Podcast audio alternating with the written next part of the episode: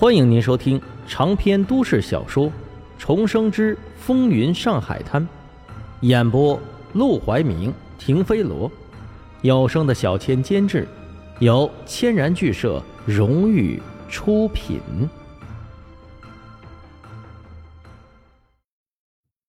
第四十八章升堂审问。炸鸡果然没有白给，阿广这就开始透露内幕消息了。虽然不知道。内中的缘由是什么？但沈梦生聪明的选择了只听不问。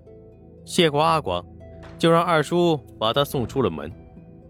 数日一早还不到六点，他就起床，让二叔又炸了一只鸡，用纸袋子包着，坐着黄包车直奔赌馆。一进门，他的目光还没来得及定住呢，几个赌客就热情洋溢的喊了起来：“哟，阿生回来了！”正好茶杯空了，快来倒茶。阿生干什么去了？回赌场干呀！你不在，我手气都变差了。就是阿生啊，你快来给我看看，我到底要摸哪张牌啊？沈梦生立刻跑了过去，勤快的帮他们买上了茶，添上水果，就只点了几张牌，把他们都伺候好了，才离开。楼梯口处，几个伙计抱着胳膊打量着沈梦生。见他过来，立即露出笑容。这脑袋瓜是怎么了？被谁给敲了？上次开会，黄振义对沈梦生的欣赏已经摆在了明面上，手下都知道的差不多了，对沈梦生的态度自然也变了许多。以前见他哪个不是冷嘲热讽，这会儿却都客气了起来。沈梦生也知道，他们这是假客气。便配合着寒暄。哎呀，别提了，运气不好。你手上拿的什么啊？这么香，分给我们点啊！这可是孝敬黄老板的，你们呢，靠边吧。瞧你小子什么意思？就知道巴结黄老板，我们不是人呐！不巴结黄老板，难道巴结你们啊？他打趣一句，扶着楼梯上了楼。现在他还不能急着笼络这些伙计的人心。否则会显得野心太大，引起黄振义的警惕。好久没来赌馆了，看到眼前的这扇门，还真是有点紧张。他像往常一样敲了敲门：“进来吧。”屋子里很快就传来了二英的声音。沈梦生以为黄振义还没起，推门进去一看，顿时愣住了。房间中竟然坐了不少人，除了黄振义和他那两个丫鬟之外。马祥生也在，还有两个面生的伙计，应该也是黄振义的心腹手下。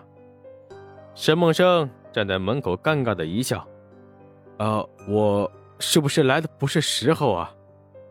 进来。黄振义冷喝一声，面容沉肃。沈梦生一看这个架势，心里立刻有些不好的感觉，怎么看着又像是要升堂审问他似的。难道他做错了什么？可要说他做错的，值得黄振义生气的事儿，也只有抢赌客钱的事儿啊！怎么还得我开口问？自己老实交代。沈梦生手脚僵硬，忍住心虚的感觉，露出了老实巴交的笑。黄老板，我错了，我不是故意旷工的，实在是伤得有点重，下不了床。阿广头一天来看过我，他能替我作证。哼！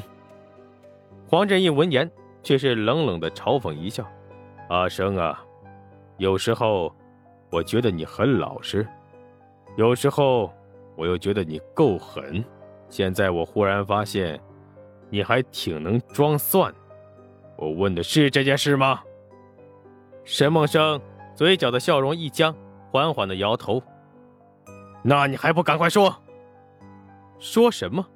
沈梦生抿着嘴唇，心里七上八下。能把黄振义气成这样，估计是暴露了。难道是小张、小陈出卖了他？哼，看来是他看走眼了。本来还想调教出两个元老级别的忠心手下，没想到刚出手就马失前蹄。他轻吸了一口气。黄老板，这事儿我可以解释。你解释个屁！黄振义直接把茶碗摔到了地上，额头上青筋暴起。我告诉你，你是我的人，我的人是谁想打就能打的吗？就算是陆连魁，他要打我的人，那也得好好考虑考虑后果。沈梦生猛地抬头，错愕地看向了黄振义，他还以为抢钱的事被发现了呢，闹了半天是因为被打的事。心里又惊又喜，但面上他却只能极力的保持镇定和惶恐。这，这是我自己闯的祸。我二叔在码头干活被包工头。你二叔的死活跟我没关系。黄振义一脸恨铁不成钢的表情瞪向他。一个小小的荣邦也敢动我的人，他们真当出了十六铺，我们就任人宰割了？老马，今晚你带着阿生，把打他那几个人全都给我做了。是。沈梦生闻言一惊，下意识道：“这么点事儿，不用搞这么严重吧？”黄振义眉头一皱：“这么点事儿。”沈梦生意识到自己说错了话，立刻改口：“我我的意思是，我就是个穷小子，万一闹得大了不好收场，连累黄老板。”不值当的。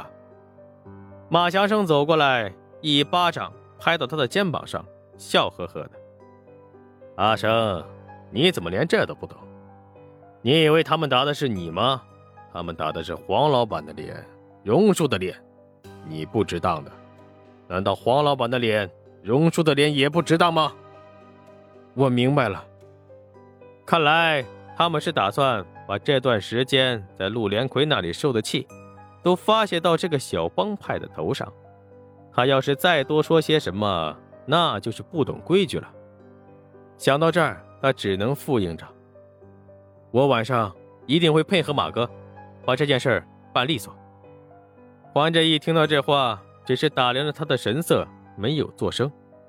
自从接手沈梦生以来，听他吹是吹了不少回，但到底胆子怎么样，适不适合？在他们这帮会里做事，还是要看他敢不敢真的下手。要是只会出一张嘴，那还是趁早滚蛋吧。这样的软骨头，一旦落到别人手里，三两下就会把他们卖了。他要的是嘴狠、心狠，下手也得够狠的人。伤的怎么样啊？黄振义像是会变脸一样。心里刚刚盘算着杀人的事儿，忽然就一下子笑了，关心的询问起来：“如果沈梦生通过今晚的考验，那就等于通过了他全部的考验。等马祥生去了荣叔那儿，自己势必要重用他。为了打好这个基础，他也不能把两人的关系搞得太僵。头缝了十三针，说真的，我站在这跟您说话，脑门都一抽一抽的疼。”不过没事我年轻，养几天就好了。对了，黄老板，我给您买了只炸鸡，也不知道合不合您的口味，您尝尝。